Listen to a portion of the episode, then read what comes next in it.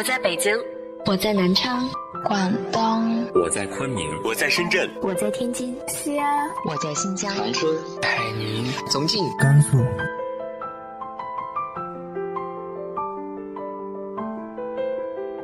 这里是 FM 幺八零八四，昨天的你的现在的未来，我是主播背着吉他的蝙蝠女侠。无论你在哪儿，这里都有我的温暖等你。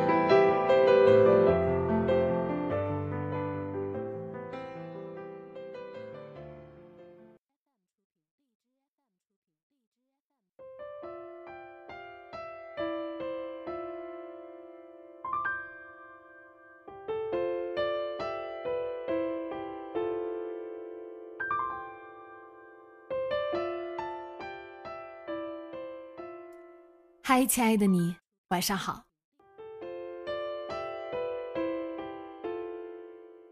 今天继续为大家带来的是来自于陆河的长篇小说《伤心诊所》。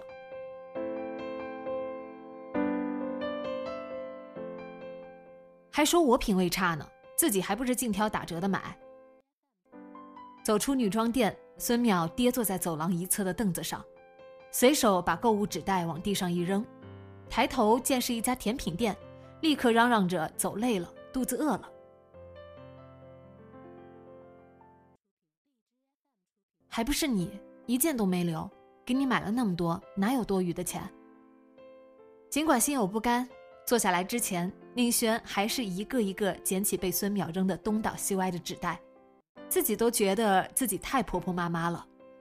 果真就像养了个女儿，还得带她来买换季的衣服。要不是发现她又偷偷穿自己的衣服，宁轩都没发现孙淼连一件夏季的衣服都没有。衣服呢？去年夏天你是裸奔的，扔了，夏天过完就扔了。孙淼理直气壮：“你看我的背包就那么大，哪有地方放？”那倒也是，稍不留神，宁轩差点又被他带跑了。这个家伙怎么过得跟流浪汉似的？不对，流浪汉还会拖个铺盖卷呢。哇，快看，美女呢！孙淼忽然喊了一声：“看什么美女？有什么好看的？”宁轩端起杯子，漫不经心的朝孙淼指的方向扫了一眼，一下移不开视线。果真是美女，二十五六岁，贴身的薄纱连衣裙，十几公分高的高跟鞋，曲线玲珑，无可挑剔的身材。宁轩第一次发现，原来一个人走起路来可以这样千娇百媚，婀娜动人。只见他沿着商场天井的玻璃围栏走来，不时抬手拨开耳边的发丝，每抬一次手，手腕上一圈圈细细的手镯就滑下来，发出叮叮当当的轻响。每走一步，全身上下的曲线都要起伏变换一次，长发在飘动，腰肢在扭动，裙角在摆动，一眼望去有如舞蹈。就这样一路袅袅婷婷，妖娆生风。引来无数注目礼，似乎连裙角都带钩子。他显然早就习惯了旁人的目光，完全视若无睹，始终眼望前方，妆容精致的脸上带着一丝浅笑，仿佛远处有一个看不见的镜头。单说容貌，他恐怕不及孙淼，但他身上那种风姿极其撩人，一举一动。一颦一笑都堪称女人之所以为女人的楷模，别说男人了，连身为女人的宁轩都看得怦然心动。六个女子从旁边经过，走出一段距离后，孙淼得意地说：“什么？”宁轩略花了一点时间才明白过来，这个家伙居然在数人家的手镯，到底在想什么呀？你猜他是做什么的？孙淼视线追随着女子，直到她走在不远处的咖啡馆矮桌旁落座，才回过头来。我怎么知道？有什么好猜的？肯定不会像我们俩这样成天忙忙叨叨，还是只能买打折的衣服。孙淼往嘴里送了一勺布丁。不用操心生计，纯粹为美丽而生的女人。呃。也不对，人家就是以此谋生的，真够刻薄的。是目光如炬，善于发现潜在客户。孙淼说着，侧头朝咖啡馆那边示意了一下。那女子对面不知什么时候多了一个男人，尽管只能看到背影，但也看得出是个年纪不轻、身家不菲的男人。只见那女子注视着前面的男人，不时点头，嘴角含笑，眉眼含情，一看就知道是什么关系。那男人的老婆不就是我们的潜在客户？孙淼煞有介事的说：“就应该开发这种高端客户。”像上次那种差点要上门捉奸，忙活一个星期只有五千块钱的活压根就不应该接。你要是真这么有生意头脑，还活成这样。但宁轩不想浪费唇舌，喝了口水，把没用的牢骚咽下去。他的座位刚好正对咖啡馆，一抬头就能看见那女子。尽管他有意不去看，还是不由自主的被吸引过去。为了转移注意力，于是她转而去看那个背对着她的男人。一丝不苟的短发，合体妥帖的薄西装，棱角分明的肩膀，连背影都透着冷酷和练达。尽管身材保持的不错，但从后脖子上的肉褶子看，应该年近五十了。她接触过的很多女客户都有这样的丈夫：高智商、高情商，沉得住气。懂得管理欲望的层次和进程。年轻时一文不名，从不放过任何机会，积极上进，稳扎稳打。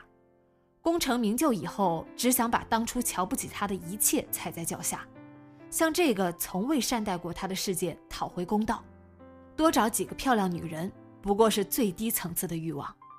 惯于从这个世界攫取想要的一切的中年男人，就像……像是感应到了他心里的想法似的，这个念头从宁轩心里闪过的时候，那个男人站起来，朝他这边转过身。尽管只在婚礼上匆匆见过一次，尽管已经过去两三个月，宁轩还是一下认出了郑官富。他下意识抓起菜单遮住脸。怎么了？孙淼说着转过头，又一下转回来。我靠，真是见了鬼了！一说要开发客户，就来了个最不想开发的。宁轩稍微挪开菜单，远远望见郑官富搂着那女子的腰，踏上了下行的扶梯。他放下菜单，刚想跟孙淼交代几句，却看见他不知什么时候已经跑到了那边，随即也踏上了扶梯。这家伙想干嘛？宁轩慌忙抓起散落的纸袋，追了上去。最后在商场一楼找到了孙淼，他躲在电影布景海报后面，举着手机对准不远处的首饰店。店很大，人很少，一探头就能看见众官富。只见他正耐心的看着那女子往脖子上试戴项链。干嘛呢？被他看见了怎么办？应轩好不容易才把孙淼揪走。推着他从商场另一侧出口离开。拍照留证呀，离婚的时候用得着。离什么婚？谁说要离婚了？哎，孙淼瞪圆了眼睛，这还不能离？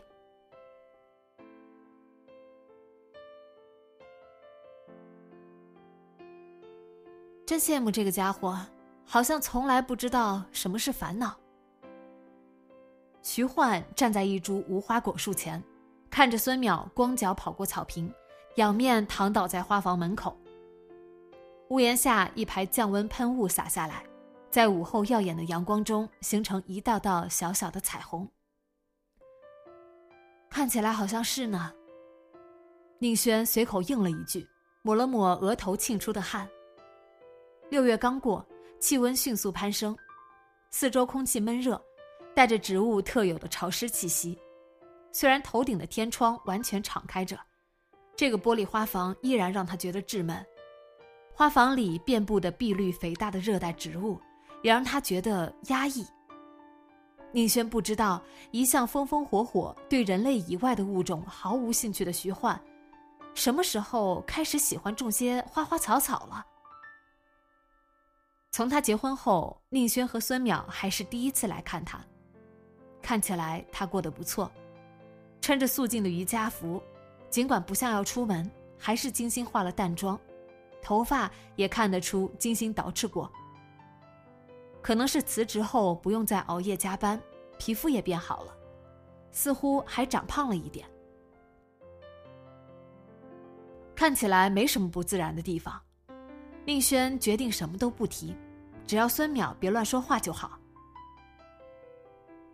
结果实了呢？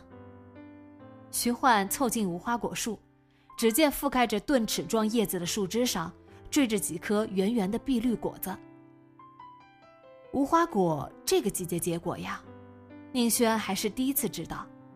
他嗯了一声，看着徐焕伸手揪下一颗果子，看得出来吗？这里面有一只死黄蜂呢。徐焕用指甲掐入柔嫩的果皮，把果子撕成两半，端详着里面的红色果肉。不会吧？是真的。徐焕接着说。因为无花果的花长在果实里面，黄蜂会钻进去，产卵之后就死在了里面，尸体慢慢被无花果吃掉。没想到吧，没有牙齿的植物也会吃肉，是吗？宁轩看一眼嵌着种子的红色果肉，感到一阵轻微的反胃。忽然，眼前有什么东西晃了一下。一抬头，那两瓣无花果已经进了孙淼的嘴里，也不知道他什么时候进来的。好甜，里面有黄蜂吗？孙淼漫不经心的打断徐焕，眼睛向上瞟了瞟，舌头舔过米粒般细白的牙齿，难怪吃起来有肉味呢。有没有咬到毛茸茸的细腿呀？你还别说。脆脆的。行了，你们俩别恶心我了。宁轩截住孙淼的话头，推着他们俩一起走出花房。哇，活像西斯廷教堂呢。踏进客厅，孙淼仰望着高高的天花板拱顶，惊叹一声，随即自顾自四处晃荡，揪揪花瓶里的花，晃晃水晶台灯，在沙发椅上躺一躺。一副毫不见外的散漫模样。应轩坐在餐厅一角的吧台前，喝着徐焕泡的玉露绿茶，茶汤甘甜温润的超乎想象，没有丝毫涩味，令人赞叹。不过看到徐焕不厌其烦的试水温，小心翼翼的往白瓷水壶里浇水，宁轩心里有点不是滋味。曾经那样卖力使用自己、英姿飒爽的徐焕。真的安于洗手做羹汤的生活了吗？旁边传来一阵悠扬的钢琴声，只见孙淼站在落地窗那边的三角钢琴前，单手娴熟的敲击琴键，快速弹了一支左手练习曲。他还真是什么都会啊。徐焕无不艳羡的说：“我练了两个月，连这像样的曲子都弹不了，还学钢琴。”是不是已经晚了？一把年纪了。徐焕冲惊讶的宁轩笑了笑。找点事忙活，每天一个人在家，不想见人，也不想出门，时间久了，连话都懒得说，电话都不想接。说着，他打了个长长的哈欠，说：“不知道怎么回事，最近做什么都提不起劲，总觉得很累，睡多久都睡不够。”一整天都觉得昏昏沉沉的，就像以前熬夜到凌晨两点时一样。感觉这里绷得紧紧的。他抬手摸了摸后脑勺，像在寻找某个位置。抑郁症，心理医生的敏感告诉宁轩。但他宁愿相信徐焕只是一时的情绪低落。那么，他对郑官富的事了解多少？宁轩暗自揣度着。突如其来的沉默中，落地窗那边传来悲伤压抑的钢琴声，沉重的和声一阵阵震动客厅，就像把杯碟重重的落在桌上。孙淼已经在钢琴前坐下来，双手弓起，手指用力敲击琴键，严肃专注，牙关咬紧的样子，就像正在跟什么人搏斗。喂，不要在我的钢琴上弹这么难听的曲子，来点高兴的。徐焕话音刚落，那边的琴声已经变了，叮叮咚咚的，轻柔舒缓，犹如泉水。一曲弹完，孙淼扭头问。哎，你心情不好吗？徐焕没理会，孙淼优雅的站起身，微抬下巴，在身前踏出一步，慢慢屈膝，又倏地绷直，做起足尖旋转。宁轩不懂芭蕾，只觉得他的动作相当轻盈优美。这个家伙果真什么都会啊！可以想见他从小被寄予了怎样的厚望，最后却活成了这副德行。孙淼不知什么时候已经变换身姿，跳起了华尔兹，抬手牵着不存在的舞伴，在空旷的地板上一圈圈旋转着，朝他们靠近。住在这么大的房子里，每天像这样舒展四肢，还会心情不好呀？谁说我心情不好了？徐焕不悦的回了一句：“我就说嘛。”孙淼笑眯眯的坐到对面。你有这么大的房子，这么好的钢琴，还有那么多花花草草，总有的忙的。说着，抓起徐焕给他倒的茶，一口喝光了，把杯子往桌上一撂。薄薄的古瓷杯子发出一声脆响。小心我的杯子，明海的古瓷。什么海？孙淼斜眼瞟着杯子，一副什么鬼玩意儿的神情，随即咂咂嘴。难怪味道这么好，这就是钱的魔力呢，可以改变水的味道，光是这个就值了。至于其他细枝末节，睁一只眼闭一只眼就过去了。这回徐焕立刻还以颜色：“你有话就说，有屁就放，别阴阳怪气的，我没什么受不了的。”趁着孙淼还没开口，宁轩伸手抓住他的胳膊。但徐焕没打算就这么算了，他慢慢放下手里茶壶，双眼紧盯着孙淼。说出来。不用说，孙淼说了。是不是那个走路像扭麻花的女人？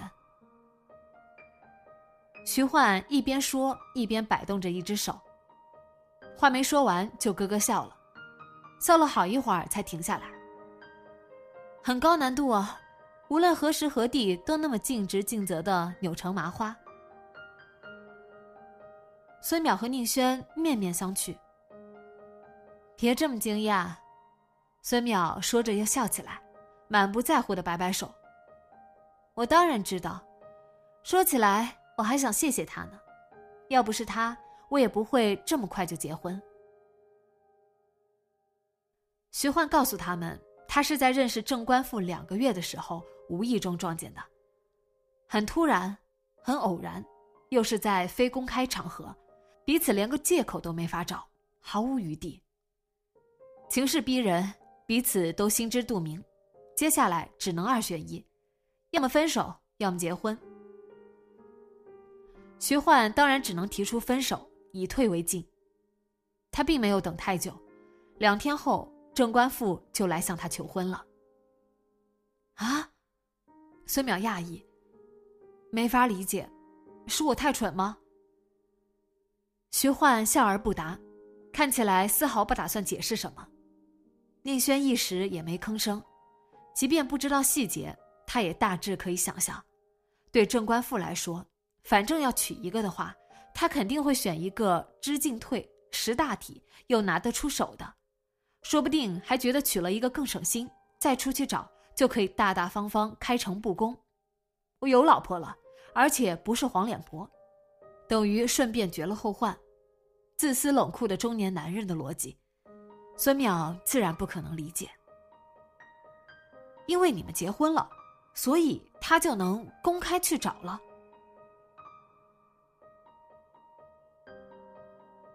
相比他找了个女人，我有的是更复杂的事要操心。徐焕淡然一笑，端起烧开的水浇了浇杯子，给孙淼倒了杯茶。你又不懂了吧？烦恼是相对的，有复杂的事要操心，就不会为无关紧要的小事烦恼。我本来也没指望什么忠诚不忠诚的。既然这样，干嘛要结婚？既然这样，干嘛不结婚？徐焕笑着反问，喝下孙淼不肯喝的茶。结婚是一纸合约，怎么签随个人。也许有的女人需要自欺欺人的爱情吧，反正我不需要，没打算赢，就不会输。听起来是不错的买卖呢。买卖怎么了？这世上最平等、最自由的就是买卖。付出你能付出的，得到你能得到的，很公平。孙淼都快把白眼翻到耳朵里了。宁轩，我们走吧。他嗖的跳下高脚凳，大步往门口走。这个女人简直无可救药。因为我不像你。徐焕忽然大喊一声，孙淼在客厅那头停下来，没有回头。我不像你，天生有那么多东西，动不动就随手扔掉，从来也没有在乎过。反正你有的是，够洒脱，够豪爽。像你这样的人，不管你想不想要，所有东西都会源源不断的追着你来。徐焕盯着孙淼的背影，接着说：“我呢？”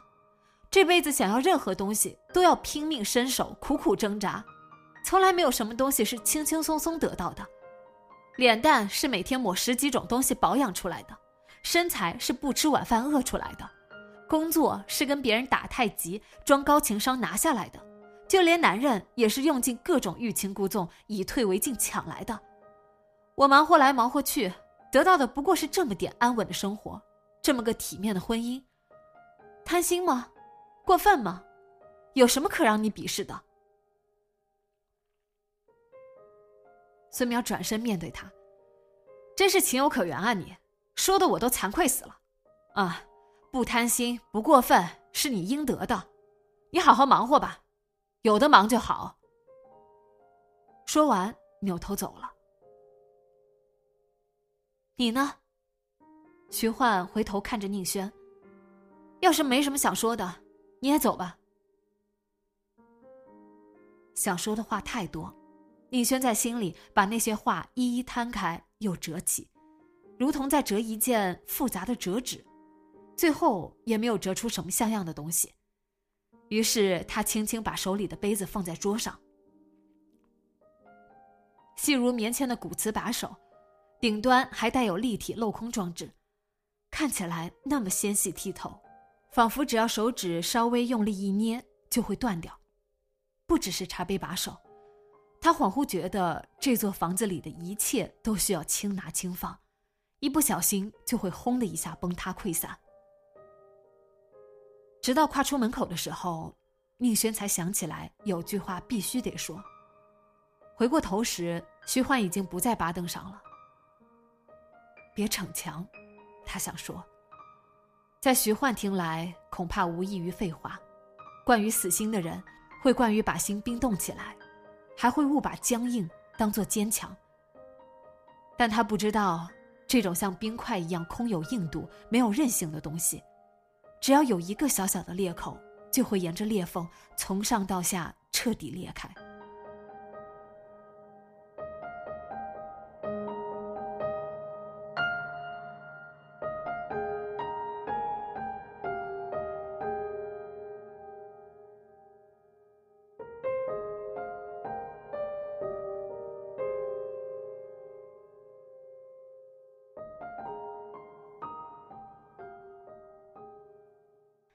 后面的故事下周三继续说给你听。今天的节目就到这里，今晚做个好梦，晚安。